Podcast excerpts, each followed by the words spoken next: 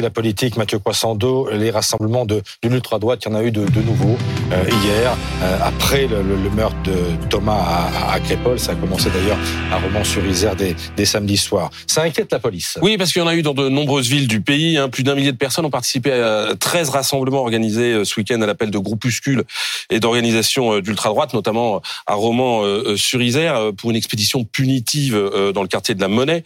On a vu des croix celtiques, des slogans racistes, des battes de baseball, euh, un peu de tout euh, dans ces euh, mini cortèges parce qu'ils sont pas forcément très importants par leur nombre, mais leur mobilisation est inédite selon une note de la Direction nationale du renseignement territorial diffusée hier.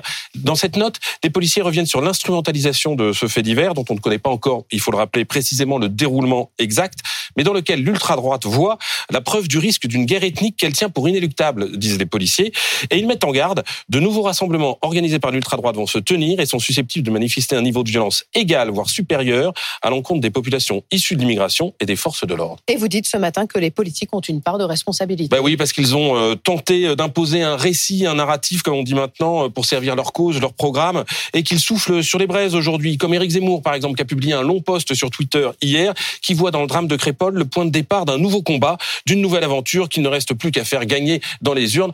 Un peu plus, un peu plus loin dans son poste, il parle même d'une fantastique occasion de se faire entendre pour le peuple français. Je parle d'Éric Zemmour, j'aurais pu parler d'Éric Ciotti, le patron des LR, qui lui a franchi allègrement toutes les barrières euh, de la prudence et de la responsabilité en refusant de condamner ces rassemblements, ces expéditions punitives, ces ministres privés. il l'a pas fait dimanche, mais il l'a fait ensuite. Ce qui est quand même un comble quand on, on préside un parti qui est censé s'appeler les Républicains, ou qui a déclaré sur notre antenne euh, dimanche qu'on n'était plus en sécurité nulle part en France, euh, quand même, de la part d'un parti de gouvernement.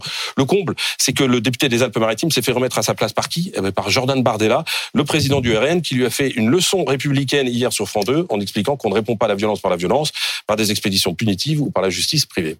Comment réagit le gouvernement à tout ça Réponse policière d'abord avec des consignes de fermeté adressées euh, hier par le ministre de l'Intérieur au préfet. Alors concrètement, Gérald Darmanin encourage à mener une veille sur les réseaux sociaux, à mettre en place une sécurisation adaptée et dissuasive, à disperser sans délai les attroupements constatés, à interpeller les organisateurs. Bref, on voit bien que la réponse policière, c'est fermeté. Et puis réponse pénale aussi, on en parlait tout à l'heure dans le journal. Six personnes ont été condamnées à des peines de 6 à 10 mois de prison ferme pour avoir participé à la marche euh, euh à Romans-sur-Isère samedi.